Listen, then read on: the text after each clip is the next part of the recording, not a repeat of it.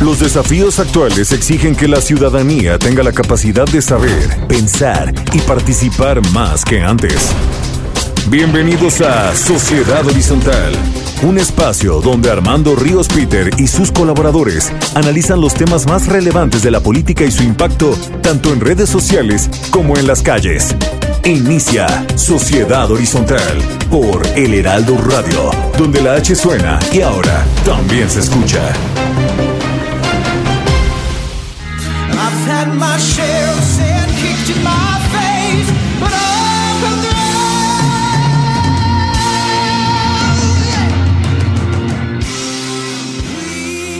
Hola, ¿qué tal? ¿Cómo están? Muy buenas tardes. Estamos escuchando a Adam Lambert, el nuevo vocalista de la legendaria banda Queen, quien está cantando eh, You Are the Champions en apoyo al Fondo de Respuesta Solidaria para el COVID-19. Les damos la bienvenida, como todos los domingos, aquí a Sociedad Horizontal. La verdad que todos construimos a través de la señal del Heraldo de México. Yo soy Armando Ríos Peter y están aquí conmigo y les agradezco mucho como cada domingo que estén aquí. Maru Moreno, ¿cómo andas Maru? Hola Armando, muy contenta de estar con ustedes. Feliz domingo. Muchas gracias Maru y bueno y también Pedro Sáez, ¿cómo andas Pedro? Muy bien Armando, muchísimas gracias, muy contento de estar aquí.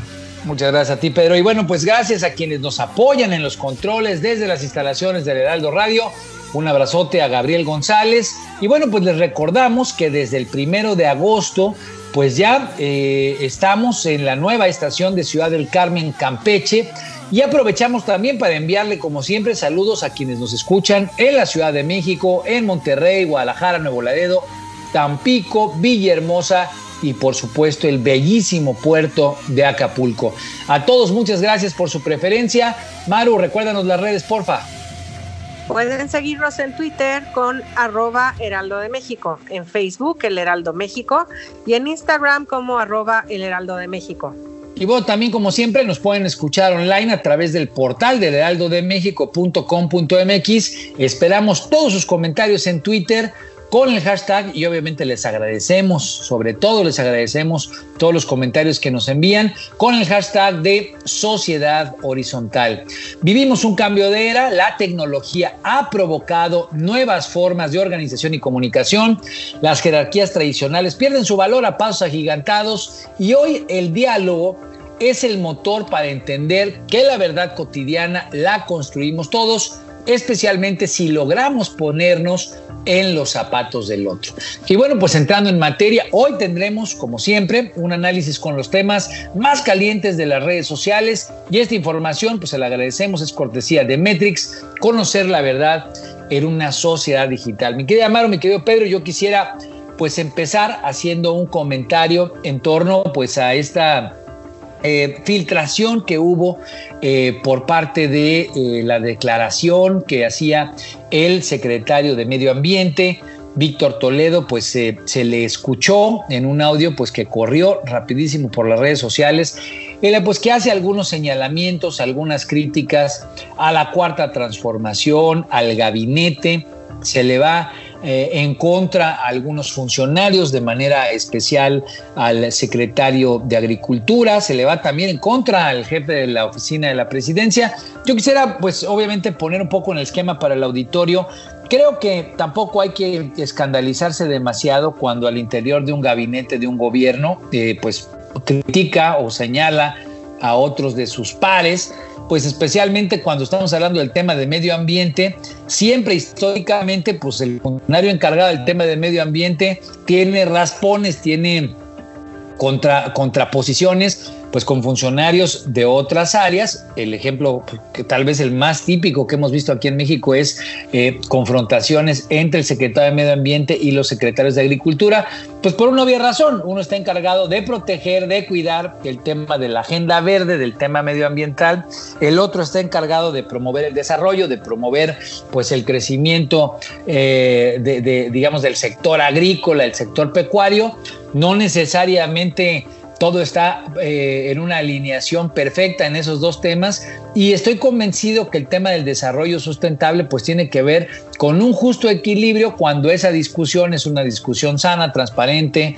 eh, prospectiva. Entonces yo no creo que haya que hacer demasiado, demasiada leña de ese, de ese fuego, pero lo que sí creo es que algo que dibuja la declaración del secretario es este tema de que no hay planeación, de que hay muchas contraposiciones, que, la 4T sobre todo, pues tiene una ruta poco clara o lo dice en cierto sentido que hay poca claridad respecto al proyecto y que es un proyecto poco acabado. Y lo quise comentar aquí en Sociedad Horizontal porque me parece que eso tiene que ver un poco con el diseño, cuando se depende de una sola visión, de una sola persona, ya sea el presidente de la República o incluso del gabinete, ¿no? De un solo equipo, y no se aprovechan las oportunidades que hoy abre precisamente la tecnología de escuchar no solamente a cientos, sino a miles, incluso millones de voces, para poderlas alinear en la comunicación, para poderlas alinear en la organización y que sea un esfuerzo mucho más colectivo,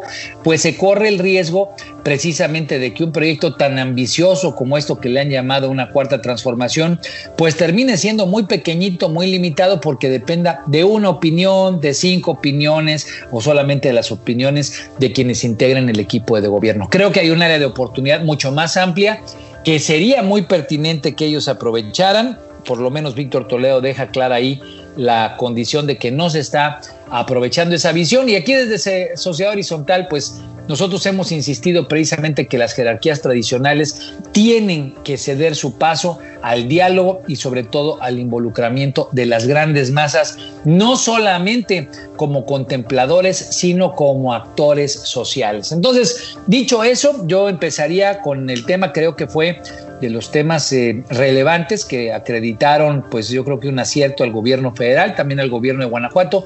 Cuéntanos cómo estuvo, Maru, este tema de que aprendieron al famoso Marro, a este José Antonio Yepes, que fue capturado allá en Guanajuato.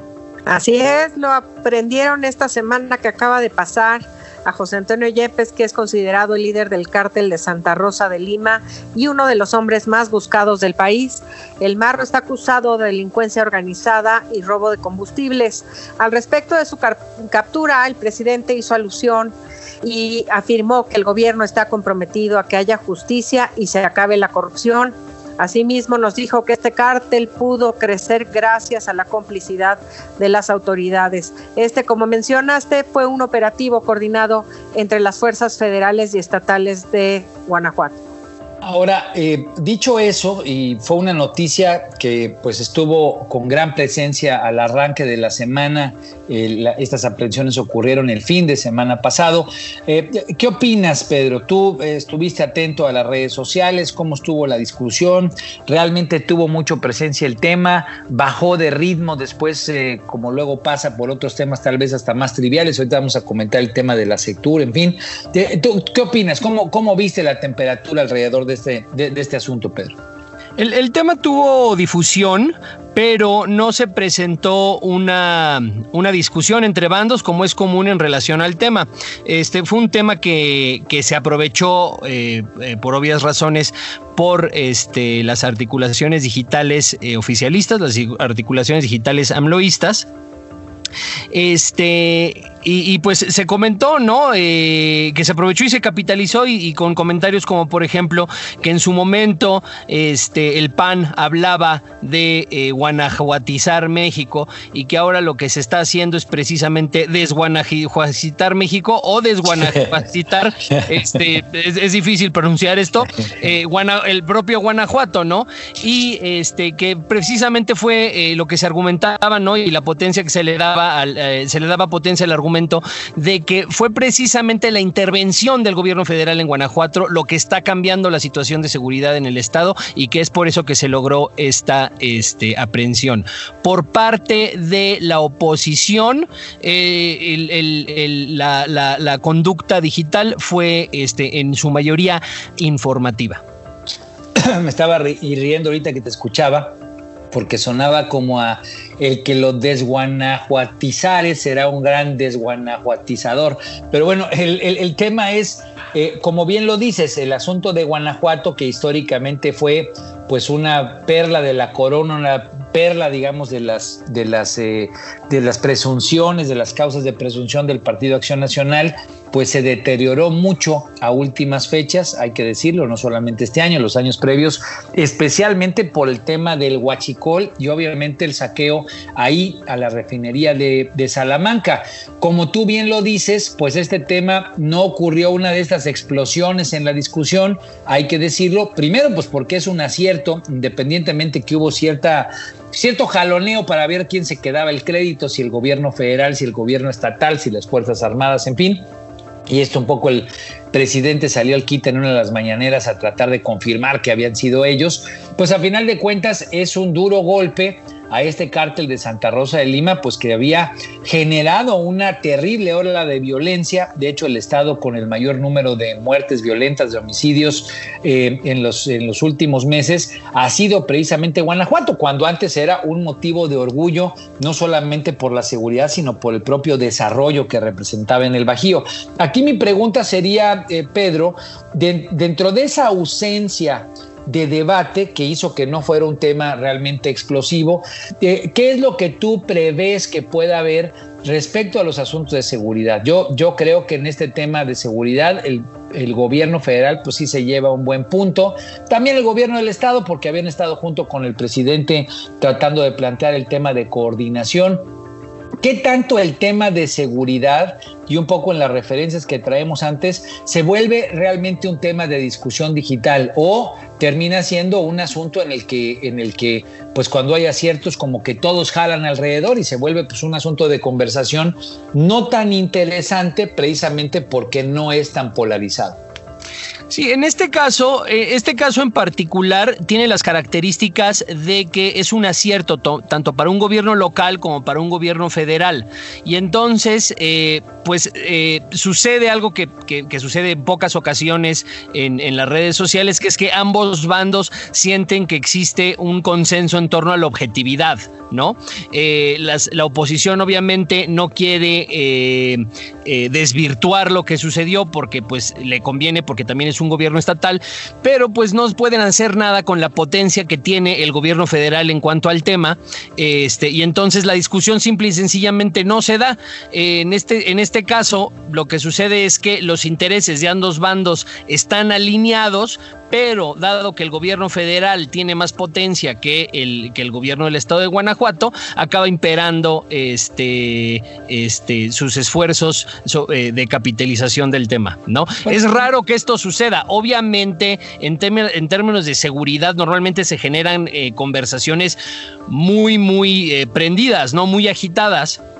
Eh, porque pues eh, eh, no, no, no es común que se presente esta situación en la que tanto la oposición como el gobierno capitalizan lo que está sucediendo en la narrativa en redes. Pero fíjate qué interesante como lo estás poniendo, porque cuando hay consenso respecto a la objetividad, como bien dices, el tipo de discusión polarizada disminuye por obvias razones y hay una suerte de, pues de, de espacio común donde hacer las cosas eh, por el bien superior, pues termina dándole bonos a un bando y a otro bando. Entonces, eh, creo que es un buen ejemplo de lo absurdo que se vuelve el no hacer las cosas de manera coordinada, el que solamente sea la discusión polarizada muchas veces en las redes la que impere en lugar de que haya acuerdos entre órdenes de gobierno, ya sea en el tema de seguridad, en el tema de salud, en el tema económico, en el que sea, que solamente por jalar eh, la cobija hacia un lado termina generando descoordinación obviamente polarización y no una visión de objetivos comunes. Entonces, creo que es un buen ejemplo, así como lo estamos eh, atendiendo,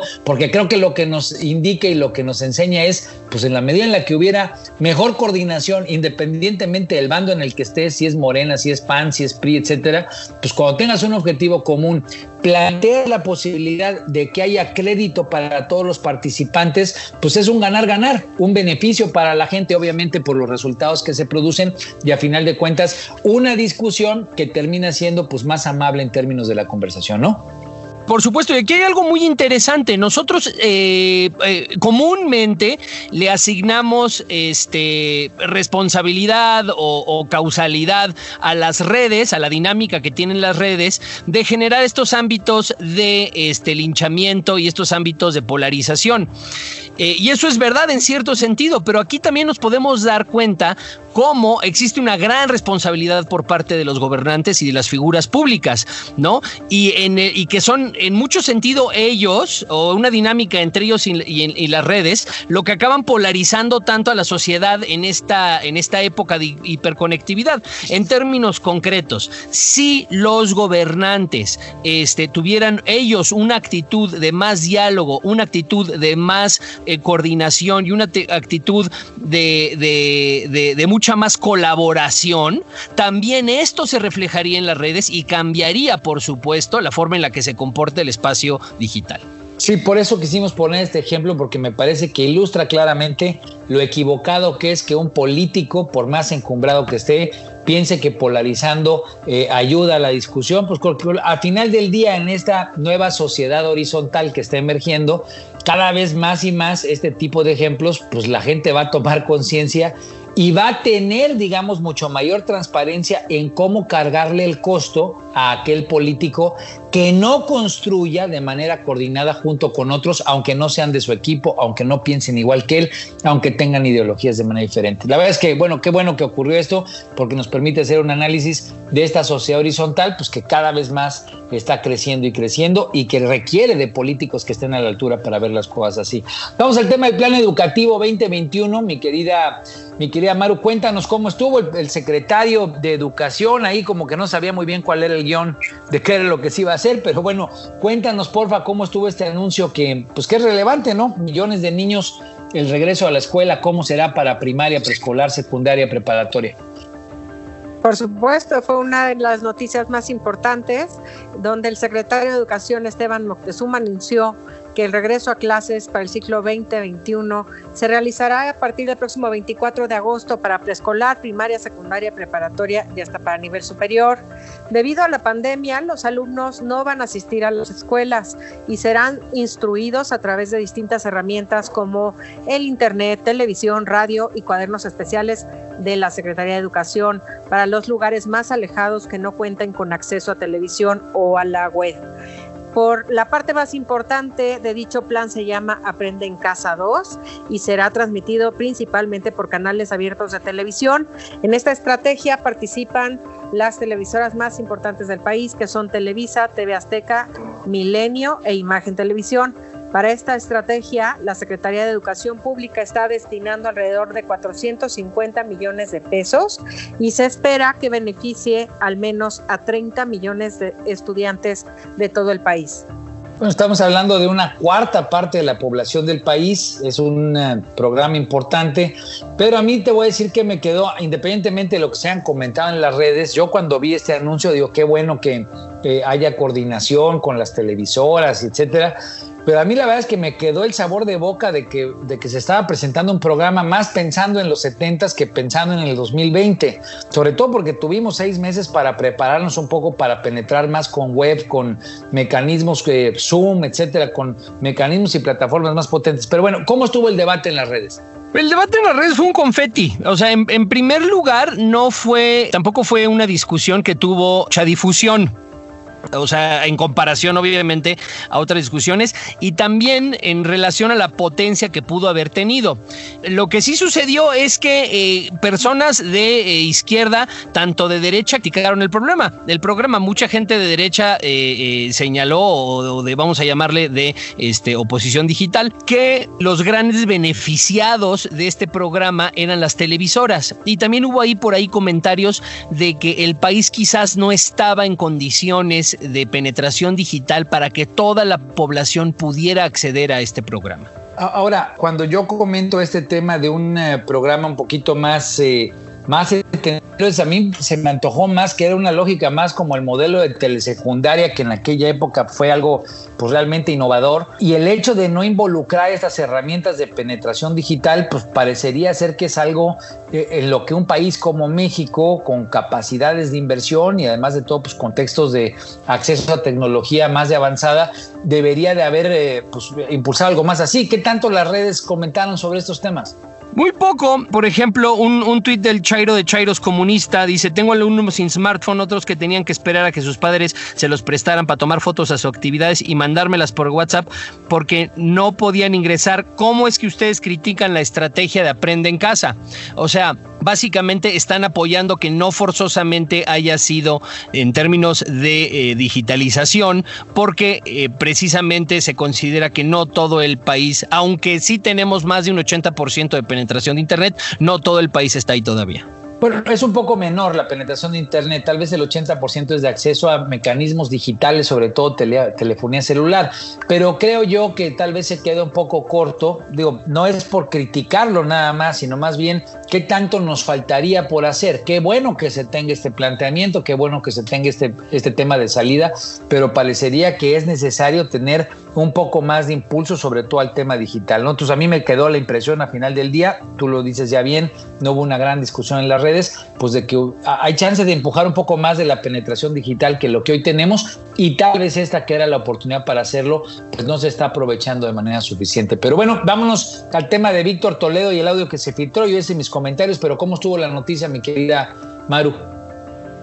Exactamente, Víctor Manuel Toledo, secretario del Medio Ambiente y Recursos Naturales, explicó cuáles han sido los problemas que ha tenido con otros funcionarios de la 4T en un audio que, como bien comentabas al principio del programa, se filtró en esta semana por todos lados. En este audio se asegura que el gobierno de la 4T está lleno de contradicciones y que hay luchas de poder dentro del gabinete. Dijo estar trabajando a contracorriente el secretario porque ni el presidente ni los otros miembros del gobierno apoyan a la dependencia que él encabeza ni los proyectos para beneficiar el medio ambiente. Toledo Mansur acusó a Alfonso Romo de bloquear todo lo que se propone en la línea ambiental, energética y agroeconómica. Esto fue de lo más importante que tenía el audio. Ahora, esto generó, muchas gracias, Maru, esto generó, Pedro, algunas reacciones interesantes de apoyo precisamente al secretario de grupos ambientalistas, organizaciones. Parecería ser, pues, que es hasta de esos elementos que ayudan medio para reforzar a algún funcionario, porque todo el mundo, no sé todo el mundo, pero sí una parte importante de los ambientalistas salieron a defenderlo y a pegarle a Poncho Romo, ¿no? Que es al que yo vi que señalaron más. ¿Tú cómo lo viste? Por supuesto, lo que sucedió en redes se puede resumir. Obviamente, la oposición lo que hizo fue eh, tomar una postura muy crítica y el posicionamiento del oficialismo digital se resume en dos trending topics que salieron al mismo momento. Toledo se queda, Romo se va. Sí, eh, que es algo extraño, porque parecería más bien una pugna de poder, incluso si fuera parte de una estrategia de pugna de poder, pues para pegarle a uno y para fortalecer a otro. Pero vámonos rápido, porque el tema ya se nos está acabando el tiempo. Sector promueve Acapulco con video. Porfa, eh, échanos esa, siendo yo acapulqueño, me, me interesa escucharla, mi querida Maru. Mom, I'm in Acapulco es el nombre del video que se lanzó por parte de la Secretaría de Turismo para promover el puerto de Acapulco, un video con música contemporánea tipo antro, con chicas jóvenes disfrazados, maquillados, muy divertidos, sexys, bebiendo y tomando el sol y disfrutando de la vida diurna y nocturna del puerto.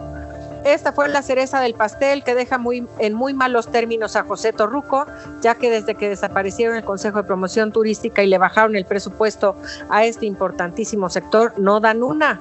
La página Visit México le hicieron una traducción mafufa en la que el estado de Guerrero se llama Warrior, Hidalgo es Noble, Sabina Junipers, Torreón le pusieron Turret y así todos los nombres. Tulum, por ejemplo, fue Jumpsuit. Por su parte, la Sectur dijo en un comunicado que la marca Acapulco busca proyectarse como un icono paradisiaco internacional en la que se fusionan generaciones, estilos de viaje y nacionalidades. Sin embargo, no se pronunció al respecto de la malograda traducción de, la página de Sectur.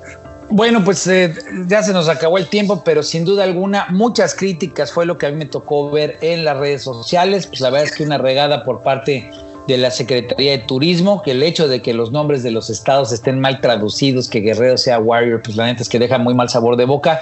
Y creo que las críticas allá a final de cuentas no es un tema de si estás a favor o en contra del gobierno, sino es somos un país que es un referente turístico en el mundo, tenemos que hacer bien las cosas para no perder las áreas de oportunidad y sobre todo los empleos que significa. Y luego también generó mal sabor de boca una campaña de este tipo en plena pandemia. Pero en fin, pues les recordamos que esta información es cortesía de Metrix. Yo soy Armando Ríos Peter y estamos en Sociedad Horizontal. La verdad que todos construimos, no se vayan, porque ahorita regresando del corte, seguiremos aquí en el Aldo Radio y al regresar estará con nosotros el ingeniero yo, eh, Jorge Septién, quien es especialista en seguridad y terrorismo. Le vamos a preguntar sobre esta explosión que ocurrió allá en Líbano. Pues eh, hay muchas cosas que escuchar sobre qué fue lo que pasó allá en el Medio Oriente. Nos regresamos aquí en Sociedad Horizontal. Vamos a una pausa y regresamos a Sociedad Horizontal por El Heraldo Radio.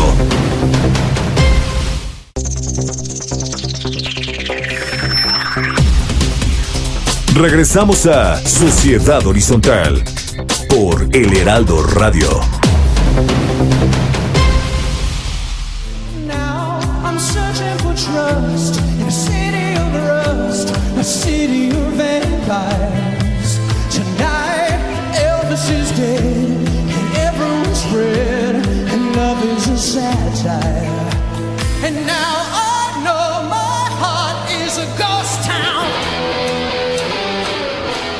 ¿Qué tal? ¿Cómo están? Bienvenidos de vuelta. Yo soy Armando Ríos Peter y estamos, seguimos aquí en el Heraldo Radio, escuchando ahora a Adam Lambert con Queen cantando Ghost Town.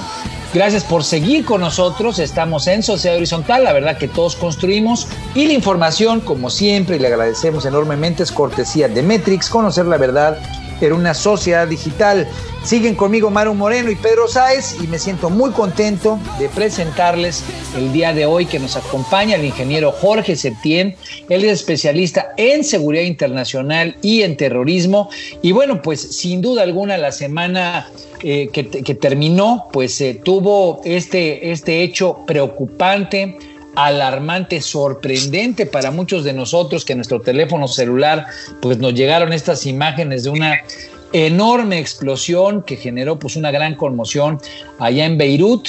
Bueno, pues eh, yo quisiera empezar, mi querido Jorge, preguntándote un poco en el contexto general. Fue una información pues que se diseminó de manera eh, pues rapidísima, dinámica, con una velocidad pues muy pronta. Gente que vivía allá en Beirut informándonos de manera directa, lo digo porque en términos personales, amigas de mi esposa le estaban mandando información en el chateo directo, eh, fotografías, videos, pero bueno, eh, estas imágenes se viralizaron de manera rápida, representando lo que es la sociedad internacional ahora, una sociedad cada vez más horizontal, más informada, más comunicada y obviamente más organizada. Quisiéramos escuchar, mi querido Jorge, hubo mucha volatilidad en la información. Eh, ¿Cómo se dieron los hechos? O, ¿O, qué fue lo que pasó en Beirut al día de hoy? ¿Qué información podemos decirle al auditorio? ¿Qué tal? Muy buenas tardes a ti y a todo tu auditorio. La verdad es que es un privilegio ser invitado a poder dar unas palabras. La realidad es de que creo que todos estamos, primero que nada, pues muy sorprendidos y muy tristes por una situación que pudo haberse evitado. Definitivamente, los primeros hallazgos que se tienen eh, de parte de lo que las notas locales y algunos analistas internacionales en el lugar también han eh, mencionado, se trata de un accidente, un accidente que como todo, pues ahora sí que los accidentes pueden ocurrir, pero también se deben de evitar. Y lo primero que vemos en las iniciales momentos y que todo el mundo tuvo a partir de las redes sociales la oportunidad de estar viendo cómo en Beirut se filmaba pues una gran columna de humo derivada de la explosión de lo que aparentemente en su origen se decía eran fuegos pirotécnicos, pues llamó la atención a que muchas personas eh, pudieran tener esas filmaciones, transmitirlas en vivo y por las redes sociales. Y bueno, pues pudimos observar de nueva vez, como sucedió en los atentados del 9-11 en Nueva York y en Estados Unidos, pues una tragedia de, de clase internacional, sin realmente este, estar hablando ahorita de que podamos decir o afirmar que se trató de un acto terrorista. Lo importante es entender que hoy la gente está pues muy atenta y reporteando realmente todo lo que sucede en su entorno. Ahora, tristemente, la gente también que está atenta de una situación de este tipo, lejos de entender el riesgo que podrían correr, como sucedió ahí, es que una situación inicial derivó en una situación secundaria todavía más grave y catastrófica. Pues si bien es cierto, tenemos unos fuegos pirotécnicos que aparentemente es lo que se veía haciendo el análisis de los videos, sí fue así. Tenemos una serie de explosiones locales, el color del humo y bueno, habrá que esperar los peritajes que los especialistas y las autoridades locales e internacionales, porque están solicitando la ayuda inclusive de organismos como la ATF de los Estados Unidos, puedan diagnosticar a través de los análisis químicos, a través de los periciales en campo, ¿verdad? Y toda una serie de elementos complementarios, pues realmente cómo inició, por qué se inició, qué tipo de artefactos estuvieron involucrados, y obviamente esto derivará en responsabilidades y acciones eh, consecuentes. Pero lo que fue un momento inicial donde apreciamos esas pequeñas explosiones, no de gran magnitud, pero sí de gran impacto visual por la columna de humo, pues derivó seguramente a contaminar un área secundaria, que es la que se ha mencionado, donde se almacenaban grandes cantidades de un fertilizante y un producto químico, que es el nitrato de amonio, que es utilizado precisamente por sus características hidrogenadas para poder eh, alimentar al campo, a los campos, pero también es un componente muy utilizado en el mundo de los explosivos. Y esto quiero decirlo porque también este producto es utilizado, por ejemplo, en muchos lugares del mundo como un explosivo de gran capacidad para la demolición de rocas y de montañas completas que son necesario hacer así para la minería, para la extracción de minerales o para la construcción de presas, etcétera. Es un explosivo con una gran capacidad de, fuerza, de energía y obviamente un bajo costo cuando se hace de una manera controlada. En esta situación lo que tenemos conocido es que se almacenaba este, este producto químico que había sido eh, decomisado o confiscado en, un momento dado a un barco ruso y fue almacenado eh, lamentablemente sin tener los controles que esto exige. Y se habla de que esto ya llevaba muchos años. Actualmente eh, ya ha habido algunas modificaciones en los productos químicos, lo cual permite que el, que el producto pueda tener características mitigantes en materia de su explosividad cuando va a ser utilizado a un fin agrícola. Y cuando va a ser utilizado hacia los explosivos, pues tiene otras características que en combinación pues provocan estos estallidos brutales, ¿no? Y entonces esta onda expansiva secundaria, cuando toda la gente está observando desde los balcones, atrás de sus ventanas, en una zona habitacional tan densamente poblada como es Beirut, pues obviamente provocó un gran daño, no solamente a las estructuras, pero muy afortunado también en que la mayoría de las personas han sido dañadas o lesionadas, más no ejecutadas. Y lo digo afortunadamente porque la capacidad explosiva que vemos tuvo este artefacto o este almacén al estallar, pues provocó un cráter y podríamos estar hablando de miles y miles de muertos en lugar de solamente heridos y unos 150 o 170 personas que aparentemente han identificado como muertas y otras seguramente desaparecieron de la faz de la Tierra totalmente.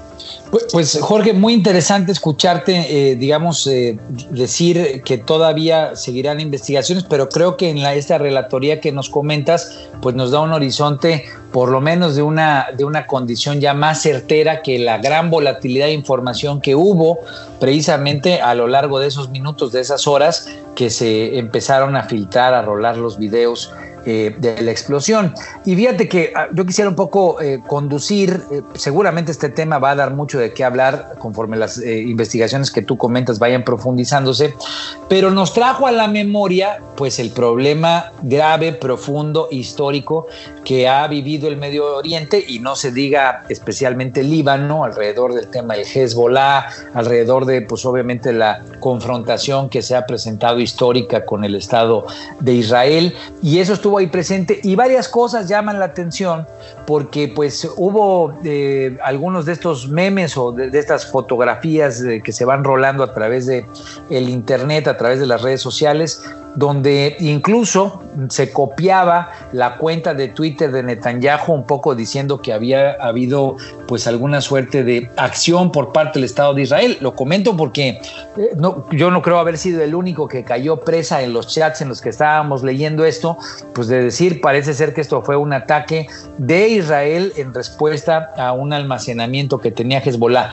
¿Por qué es importante? Independientemente que, que obviamente eh, Jorge Septién, que es especialista en seguridad internacional y terrorismo que nos acompaña hoy, pues nos puedas dar la, visión un poco de por qué eh, este tipo de cuestiones ocurren o cómo está el tema de el terrorismo, cómo ha estado en los últimos meses y años ahí en esa región, pero también nos habla de la manera en la que funciona la información ahora, ¿no? ¿Quién puede atreverse o querer jalar agua para su molino al filtrar este tipo de información, pues también eh, genera cuestiones secundarias, como tú lo dices, o puede generar acciones secundarias, repercusiones donde alguien quiera, repito, jalar agua para su molino. ¿Cómo lo viviste tú o cómo le diste seguimiento tú? ¿Cómo lo viste? Mira, este, lamentablemente, pues también este tipo de eventos que son públicos o que son visualizados por una gran cantidad de público en el mundo, da pauta a que también se genere una gran desinformación. Y se genera una desinformación que lamentablemente pues, eh, eh, confunde, eh, provoca una serie de especulaciones y genera pues una, una situación pues, muy lamentable ya de por sí al, al mismo caso que tenemos. si bien es cierto, sí hay un problema importante en Líbano desde hace mucho tiempo. Líbano se ha levantado ya en varias ocasiones de estos problemas lamentables y yo creo que va a levantarse bien de esto, va a tardar mucho tiempo y muchos recursos. Pero pues desde el mismo presidente Trump haciendo las aseveraciones o, o mencionando en su momento que esto tenía una forma de ser un ataque ¿verdad? Este, según mencionaba el presidente Trump en su momento de que sus generales le habían informado, pues vuelvo a decirlo, si ya el presidente de los Estados Unidos, que tiene uno de los aparatos de información e inteligencia más sofisticados del planeta, eh, pues genera un comentario de este tipo, pues vienen las especulaciones y luego Israel también, pero yo, yo digo que en su momento vamos a tener que tener la verdad a partir de los de los hallazgos técnicos y, vamos, hemos visto hasta videos, es lo lamentable, en donde se han editado videos donde superponen inclusive un cohete o una bomba cayendo en el lugar y viniendo la... Y yo creo que esto es algo que no debemos de, hacer, inclusive por respeto a los mismos moradores del lugar y por respeto al Líbano. En el caso de, de Hezbollah, pues sí, es un organismo que lamentablemente ha estado presente, que sigue activo, que sigue eh, causando pues grandes preocupaciones a todo eh, la zona. Y obviamente los israelíes como un estado militar, como un estado eh, que tiene toda su fundamentación de, de, operación en cuanto a la defensa y, y al dar un paso adelante, pues obviamente es un pueblo que no se deja, aunque cuando creo que ha sido muy prudente, muy prudente en no intervenir más allá de lo que pudiera hacer porque podríamos tener una situación catastrófica. Israel, como sabemos muchos, está siendo apoyado pues por todo el aparato de los Estados Unidos y los aliados norteamericanos. Y por otro lado, pues es un país que durante toda su historia se ha venido, ha estado rodeado de una serie de de, riesgos, ¿verdad? Y amenazas, derivado, pues ahora, sí, de un odio natural, odio natural ganado eh, sobre los países ocupados o sobre las propiedades o los terrenos ocupados. Y entonces, eh, te lo puedo decir, tristemente yo lo he vivido estando en Tel Aviv, ¿verdad? Eh, estando en la franja de Gaza, en donde pues obviamente tienen arrinconados a dos millones de árabes, ¿verdad? Y tienen ahí toda una batería de, control que se le llama el domo de, de hierro, en donde todo el espacio y toda la parte física de, de colindancia de Israel, pues está monitoreada por los equipos más avanzados militares de detección y de supresión de cualquier tipo de agresión. Pero la realidad es de que viven los, los señores árabes este, pues muy, muy mal, viven en una condición triste, en una condición eh, eh, eh, bastante lamentable y donde también, pues en ese odio, en donde también, amén de que estén en la franja, puedan estar en Tel Aviv o en otras de las ciudades, pues también la comunidad árabe coexiste con los israelíes, con la comunidad judía, y en donde también, pues no tendrán a lo mejor las capacidades militares, pero cuando tú tienes una situación heredada de generaciones, en donde naces naces en casas en donde el odio, y es un odio heredado de generaciones, y donde inclusive un simple cuchillo de cocina te puede servir para poder ejecutar a una familia cuando está esperando el camión del transporte urbano y aparte de que lo abata un policía o un militar israelí al agresor, pues la mamá sale a festejarlo y diciendo que se fue con Alá. Entonces yo creo que el problema de, este tema del odio en Medio Oriente es un tema muy complicado. Por el otro lado, no veo que vaya a tener una solución inmediata.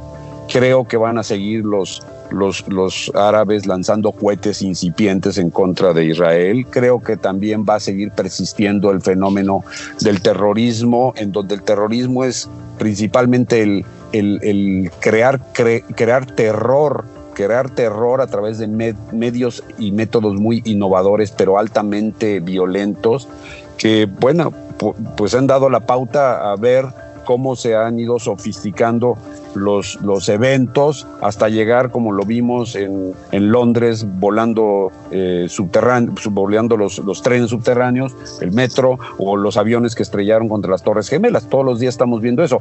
Hoy en día encontramos inclusive páginas, páginas de distintos grupos islamistas que están promoviendo la cooptación o la captación de adeptos, principalmente también eh, derivado de la presencia de las, de, las, de las mezquitas en distintas partes del mundo. América no es la excepción, Norteamérica no es la excepción, Sudamérica no es la excepción.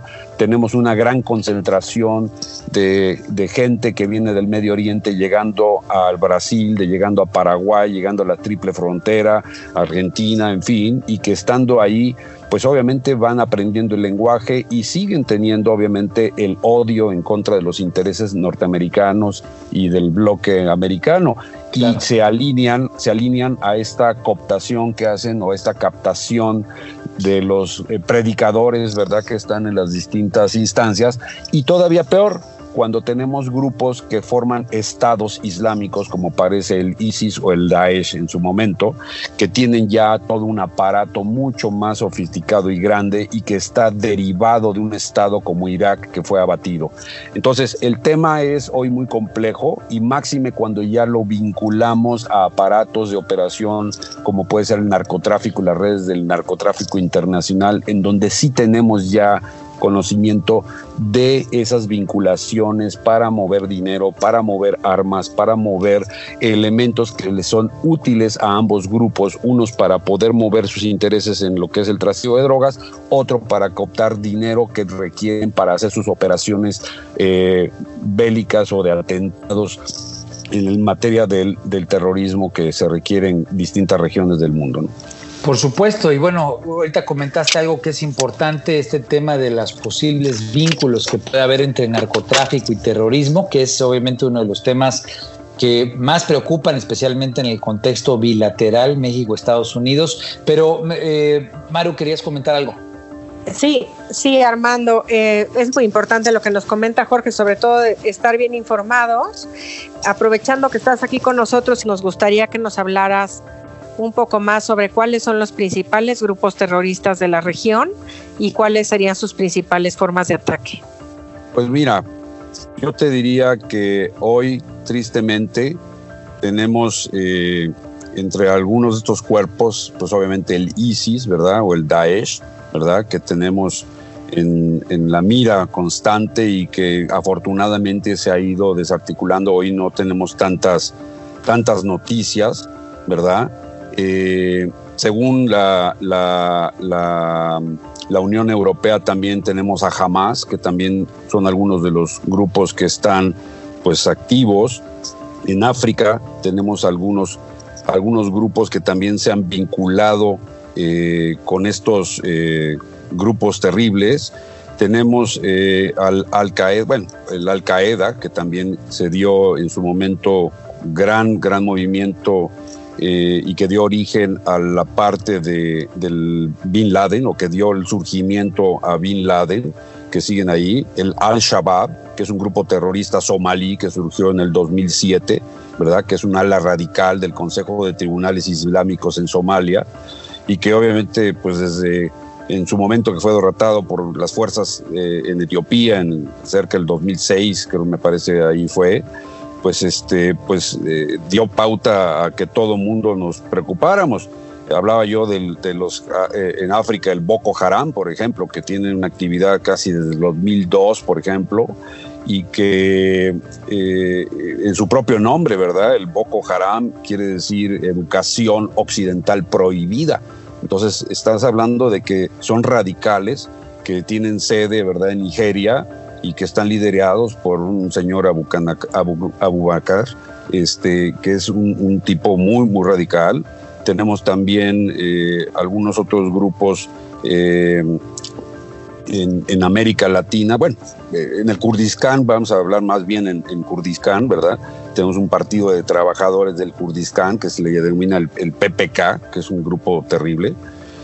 Tenemos al, al Fatah al-Sham, ¿verdad? Que es, el, es un exfrente derivado del Nusra, que operó en 2012 y que nació ahí y que fue un brazo armado de Al Qaeda en Siria. Entonces tenemos una mixtura este, pues muy compleja de muchos grupos, ¿verdad?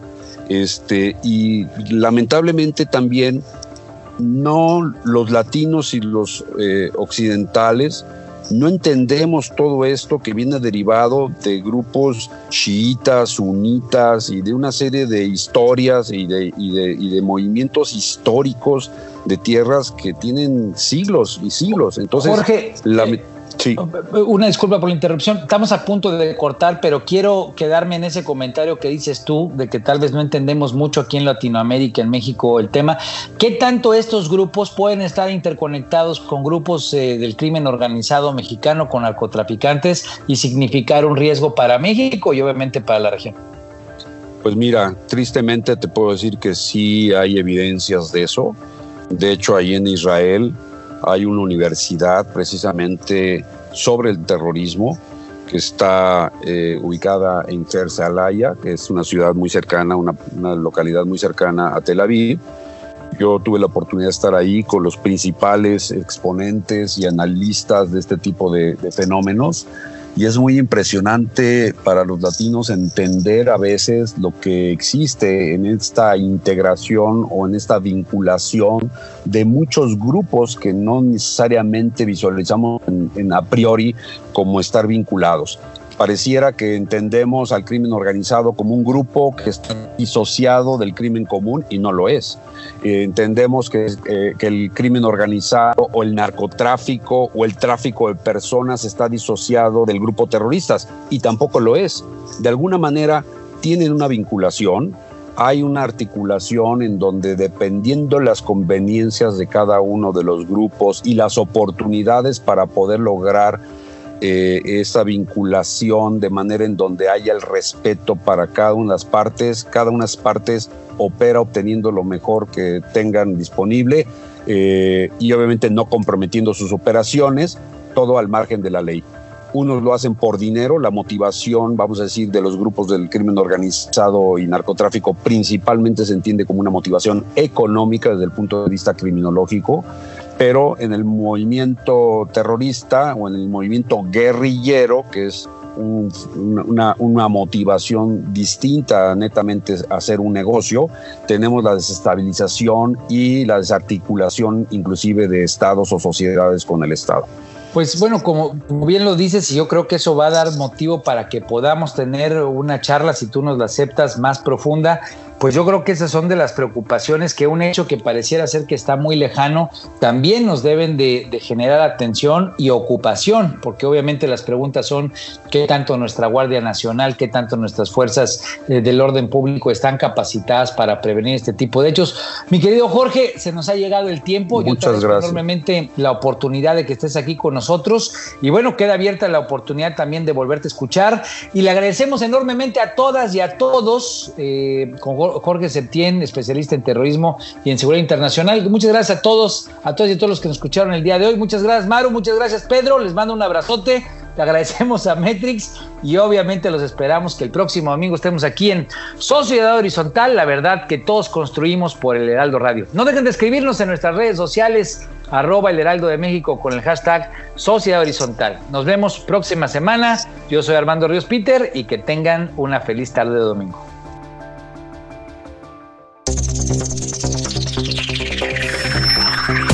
Los desafíos actuales exigen que la ciudadanía tenga la capacidad de saber, pensar y participar más que antes. Esto fue Sociedad Horizontal, un espacio donde Armando Ríos Peter y sus colaboradores analizan los temas más relevantes de la política y su impacto tanto en redes sociales como en las calles. Una producción de El Heraldo Radio, donde la H suena y ahora también se escucha.